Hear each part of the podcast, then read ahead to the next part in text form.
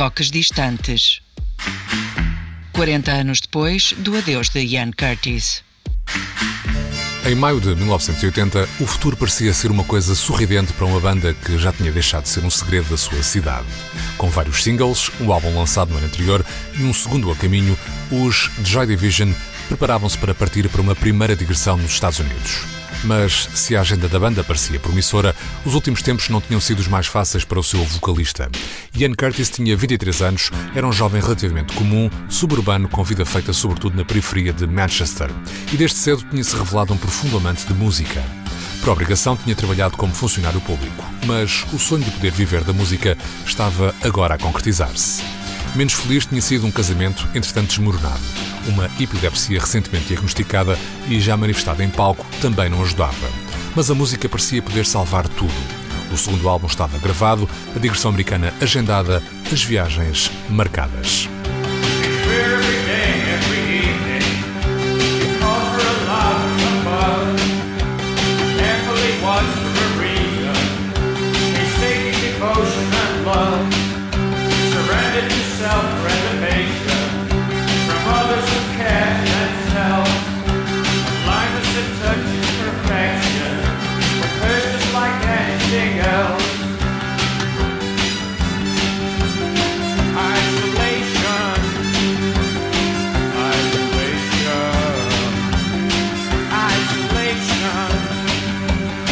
13 de maio, depois de ter passado algum tempo em estúdio e na estrada, Ian tinha regressado a casa para ver Deborah, a mulher e também a filha, com quem tirou então uma fotografia. Seria a sua última fotografia.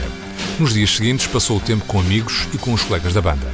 Falam da viagem que se aproxima e tudo parecia correr bem. No dia 17, Ian viu um filme, teve uma conversa com Deborah e esta acabou por ir dormir à casa dos pais. Ian pediu-lhe para que não regressasse antes das 10, hora que estava a pensar apanhar um comboio. Em casa, sozinho, Ian tirou da parede uma fotografia da filha, acabou a garrafa de whisky que ele tinha e pôs a tocar o álbum The Idiot, de Iggy Pop. Depois, escreveu uma longa carta à mulher. No dia 18, ao fim da manhã, Débora chegou a casa e notou de imediato a ausência do cheiro a tabaco na sala. Reparou numa carta sobre a lareira e percebeu que Ian, afinal, ainda ali estava. No entanto, tinha a cabeça tombada, as mãos sobre a máquina de lavar e uma corda em volta do pescoço. This is a crisis I knew had to come, destroying the balance kept, doubting, unsettling and turning around, wondering what will come next. Is this the role that you wanted to live? I was foolish to ask for so much, without the protection and it all falls apart at first touch. Desde cedo, Ian tinha uma admiração pelos ícones da música pop que a morte tinha levado cedo demais. E de facto, entre as canções do álbum que estava prestes a ser editado, a morte era uma presença marcante, por vezes com uma pulsão suicida. Deborah chegou mesmo a observar que, se alguém tivesse escutado as canções com atenção, poderia ter descodificado o estado de depressão e angústia em que Ian vivia. Quem sabe, poderia ter sido evitado aquele desfecho trágico. Mas ninguém notou a tempo de agir. O corpo de Ian foi velado na Chapel of Rest e cremado a 23 de maio. Na lápide, Deborah mandou escrever Love Will Tear Us Apart, o título da canção que foi editada como single em junho e deu aos Joy Division a sua primeira entrada no top 20 britânico.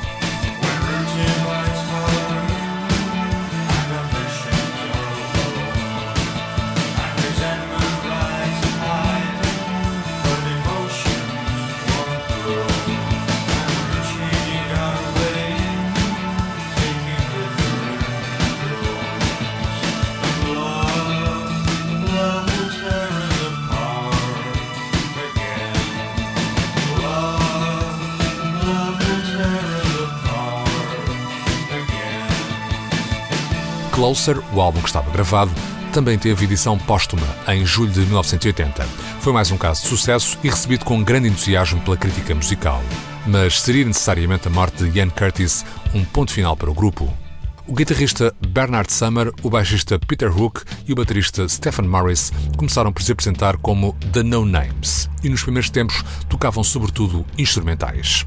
Seis meses depois da morte de Ian, a banda reuniu-se em estúdio para gravar um novo single. Entretanto, tinham chamado Gillian Gilbert, mulher do baterista que entrara para o grupo como teclista, e começaram por terminar canções que tinham estado a ensaiar ainda com Ian Curtis. Escolheram Ceremony e In a Lonely Place, e esta segunda é particularmente arrepiante. Fala de alguém que morreu enforcado e é carpido por uma outra pessoa que agora observa a sua lápide em mármore.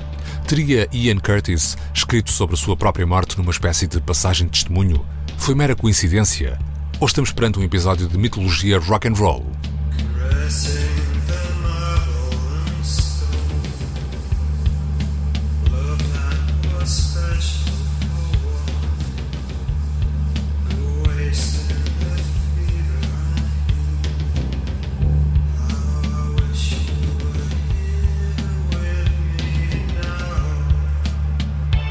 Com a morte, Ian Curtis tinha desaparecido a voz, o maestro, o ideólogo e o fator principal de condução das ideias que definiam os caminhos dos Joy Division. Para o grupo que agora se apresentava como New Order, era necessário repensar muita coisa escolher uma voz era uma das prioridades. Numa primeira etapa, tanto Bernard Summer como Peter Hook e Stephen Morris dividiram entre si o papel de vocalista consoante as canções, o que de resto se nota ainda no álbum que editaram em 1981 mas depois de uma decisão do manager, Bernard Summer passou a assumir o lugar de vocalista e guitarrista.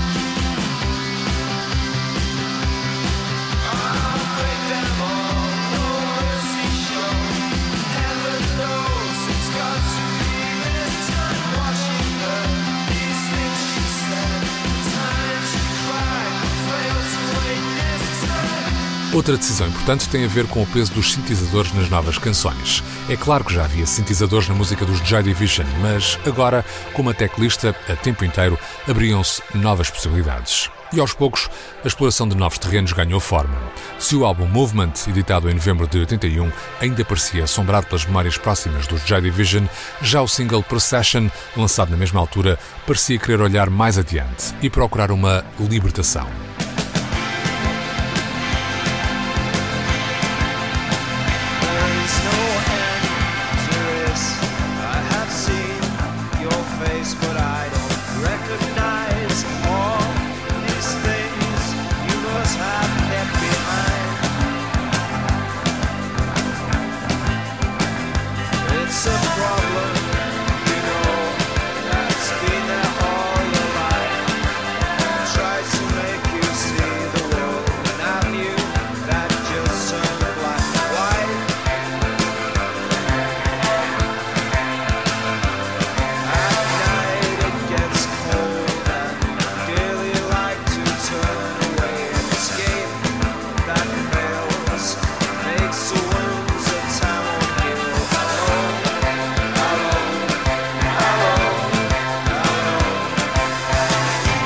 Entretanto, os New Order foram aos Estados Unidos e nas noites de Nova York descobriram outros sons. Sons que se manifestam numa nova canção com um caminho que desagradou a Martin Hannett, o produtor que tinha acompanhado os Joy Division e até ali os New Order.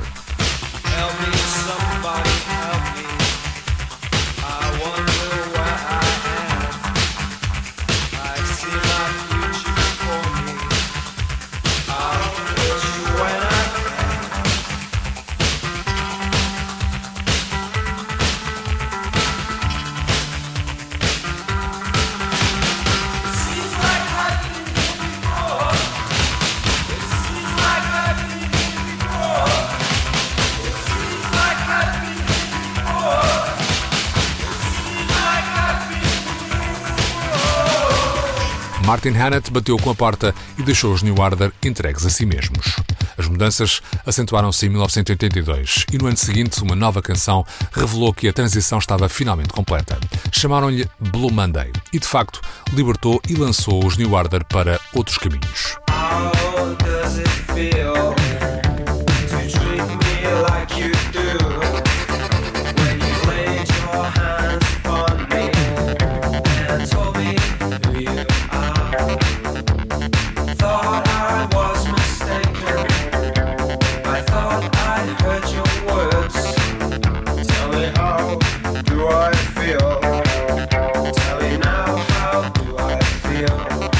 Esta altura, a figura de Ian Curtis era já um mito para toda uma nova geração de músicos. E se por um lado os New Order seguiam o seu caminho, por outro, a memória dos Joy Division estimulava e inspirava novas descendências. E entre muitos exemplos, podemos olhar, por exemplo, por cá, para os primeiros passos da Sétima Legião.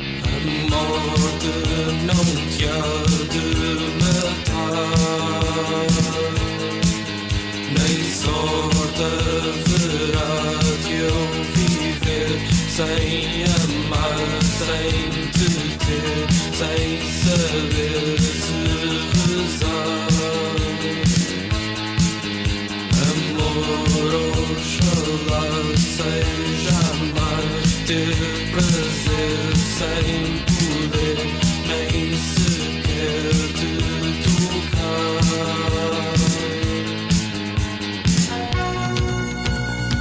tempo, as canções dos Joy Division conheceram novas abordagens, e aí há versões mais sintonizadas com a memória da banda ou outras claramente lançadas para novos desafios. São muitas as versões, mas podemos lembrar algumas como She's Lost Control por Grace Jones.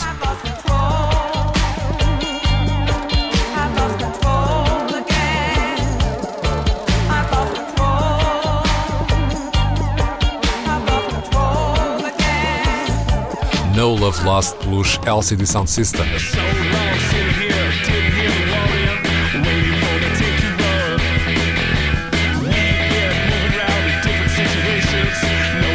Love Will Tear Us Apart com os Calexico.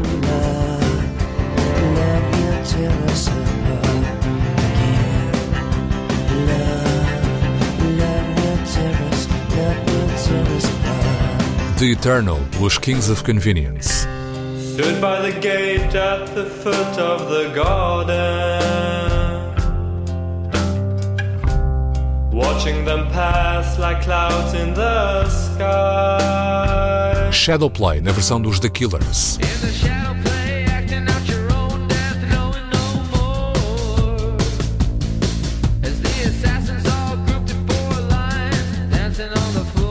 ou o clássico Transmission, aqui revisitado pelos Hot Chip.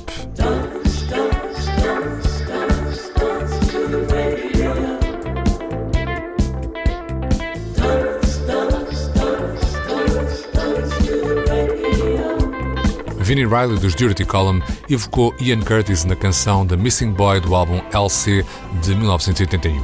Os próprios New Order lembraram a memória de Ian Curtis em Elegia, um tema instrumental que gravaram no álbum Low Life de 1985.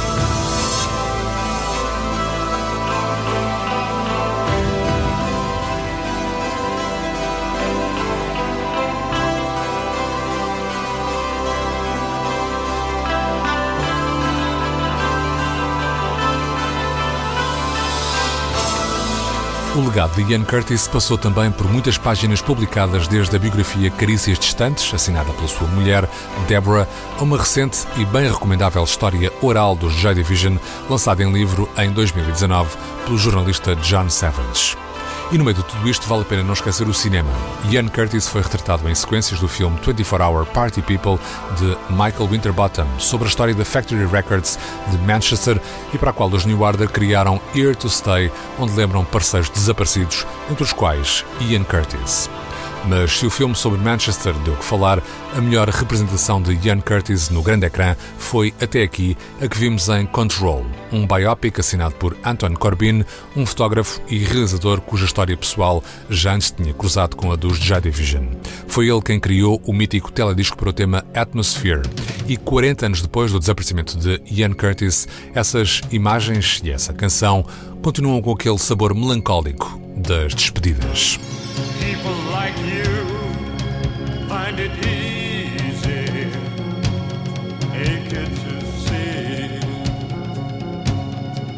Walking on air. hunting by the rivers, through the streets, every corner, abandoned